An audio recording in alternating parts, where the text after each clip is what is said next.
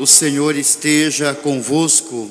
Ele está no meio de nós. Proclamação do Evangelho de Jesus Cristo segundo Mateus. Glória a vós, Senhor. Naquele tempo, dirigindo-se para a sua terra, Jesus ensinava na sinagoga, de modo que ficavam admirados e diziam: De onde lhe vem essa sabedoria e esses milagres? Não é ele o filho do carpinteiro? Sua mãe não se chama Maria, e seus irmãos não são Tiago, José, Simão e Judas? E suas irmãs não moram conosco? Então, de onde lhe vem tudo isso?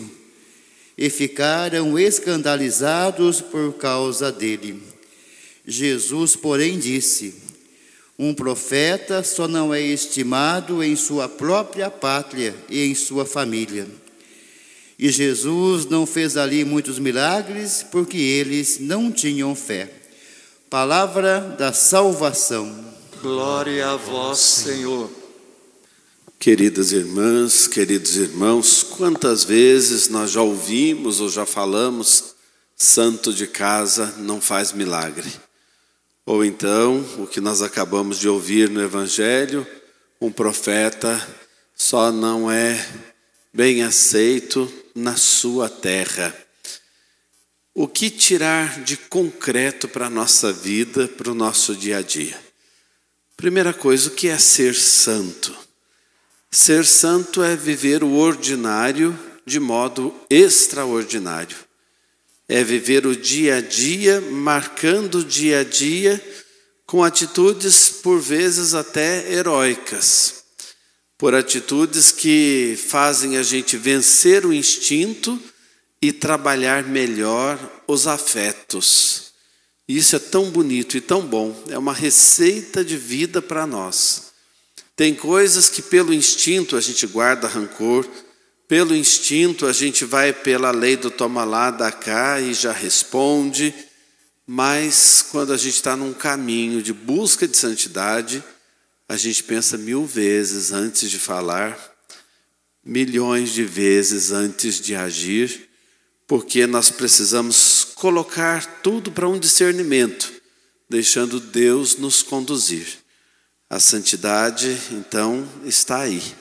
É composta de pequenos atos, atos que se tornam extraordinários no ordinário da nossa vida. E o que é ser profeta? Quando a gente fala de profecia, imediatamente vem a ideia de coisas com relação ao futuro.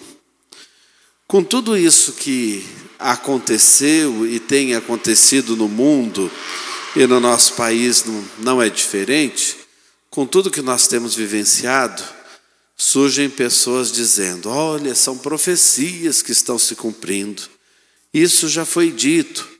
Ou então pessoas dizendo: olha, virão catástrofes maiores, dificuldades maiores. Outras já até afirmando: é o fim do mundo que chegou. Quantas vezes eu já atendi pessoas apavoradas, apavoradas, com conflitos dentro de si, porque ouviram uma palestra, ouviram alguma coisa na internet com relação a isso. Preste atenção no que eu vou dizer. Primeira coisa, o que Deus fala e o que vem de Deus para nós só traz paz, só traz paz. O que gera preocupação, desespero, não vem de Deus. No mínimo, vem de nós mesmos, vem das pessoas. Deus só fala coisas que traz paz. Ele pode até nos provocar interiormente no sentido de mudanças que a gente precisa deixar acontecer na nossa vida, mas tudo isso tem como pano de fundo uma profunda paz. Toda vez que você ouvir alguma coisa diferente disso que eu estou dizendo, e que causar susto em você, medo, você se sentir coagido, não vem de Deus. Pode ter certeza absoluta disso. E o que é ser profeta então? Ser profeta não é falar de coisas que vão acontecer, é falar de coisas que precisam acontecer no momento. Por exemplo, hoje, ser profeta é dizer: vamos pensar em quem está sem um cobertor, vamos pensar em quem está sem um abrigo, Vamos pensar em quem precisa do aconchego para além do calor da roupa, mas precisa de um afeto humano. Vamos pensar nas pessoas que estão na miséria, nas ruas. Por causa da nossa fé, nós não podemos deixar pessoas sofrerem. Se nós temos a mais dentro das nossas casas, nós estamos roubando de quem não tem. Os padres no início da igreja diziam isso para as comunidades, as primeiras comunidades cristãs. O que sobra dentro de nossas casas e a gente tem a mais. E tem pessoas que nada têm, na verdade, nós estamos roubando dessas pessoas. É difícil, né, ouvir isso, mas isso é profecia. Isso é profecia, porque faz a gente pensar, faz a gente agir no presente. Então a profecia muda o presente. Basta a gente olhar Jeremias, Ezequiel, Isaías, Oséias. As profecias eram para a mudança da sociedade no momento em que eles estavam vivendo. Eles denunciam tudo que é mentira, eles denunciam tudo que está errado, mas não é para o futuro, é para o já, para o aqui e para o agora. Então, isto é verdadeira profecia. E é importante a gente perceber que a profecia, ela vai causar uma mudança, uma mudança para melhor, não algo catastrófico. Uma mudança para que o reino de Deus seja visto através das nossas atitudes e das nossas ações. Agora prestem atenção. Nós precisamos ser profetas na vida uns dos outros. Olha, eu estou acumulando demais, eu tenho que aprender a repartir. Olha, eu conheço alguém que esteja precisando, eu preciso fazer alguma coisa. Eu sei que não fui criado para viver sozinho, preciso viver em comunidade, por isso que eu já nasço numa família. Meu nascimento se dá numa primeira comunidade ali e depois a minha vida é um presente para os outros. Eu tenho que viver para os outros, fazer algo que marque esse mundo, fazer algo que fique como pegadas do amor através da minha existência no mundo. Então aí nós estamos assumindo ser profeta. Mas os profetas também aparecem na nossa vida. E agora eu vou falar uma coisa que é muito difícil mas que vale a pena a gente abrir os olhos para perceber. Sabe quem muitas vezes é profeta na sua vida de esposa? O seu marido. Padre, mas ele nem vai à igreja. Que profeta é esse? Ele diz às vezes algumas coisas que você precisa ouvir para transformar você ou aponta em você algum limite, alguma fraqueza que você precisa enfrentar melhor, porque vocês convivem, um conhece muito bem o outro, e ele não deixa de ser profeta na sua vida. Na vida dos maridos, muitas vezes as esposas são profetisas. Quando elas pedem que algo mude, seja transformado no coração, na vida do esposo, é para o bem, é para uma convivência melhor. Mas por causa da convivência, o que, que acontece? Muitas vezes se bicam. Ah, mas você não pode falar comigo assim. Só que se a gente parar para pensar, vamos descobrir se ele não tem razão, se ela não tem razão.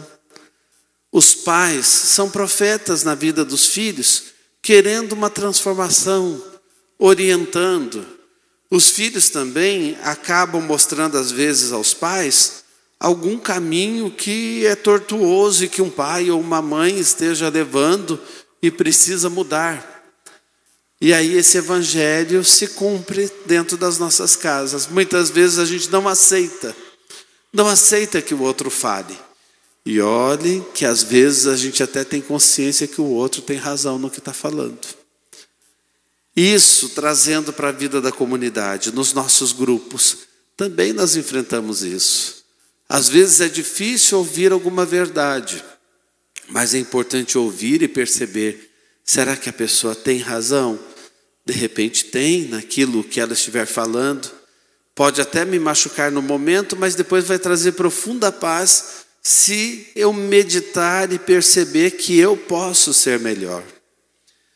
Eu gosto tanto de conviver com pessoas tranquilas, que às vezes os outros pensam assim: olha, o mundo está acabando, está tudo em ruínas.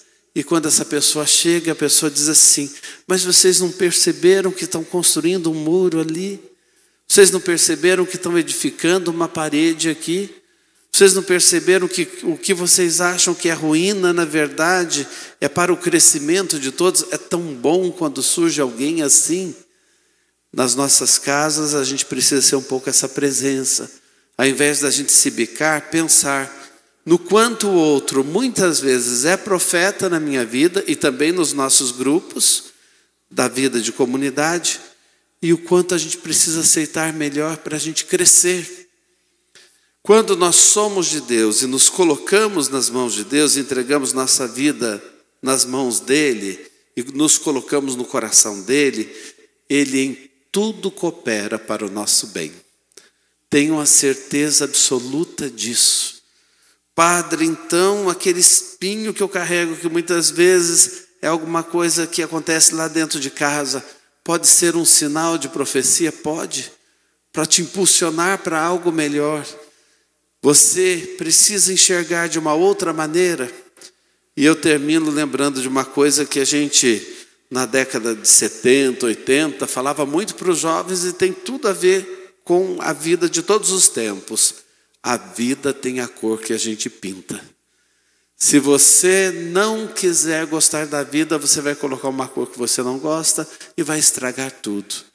Comece a perceber que Deus em tudo coopera para o seu bem Comece a perceber que todas as coisas que acontecem não estão sem o governo de Deus e que Deus sabe o melhor para nós.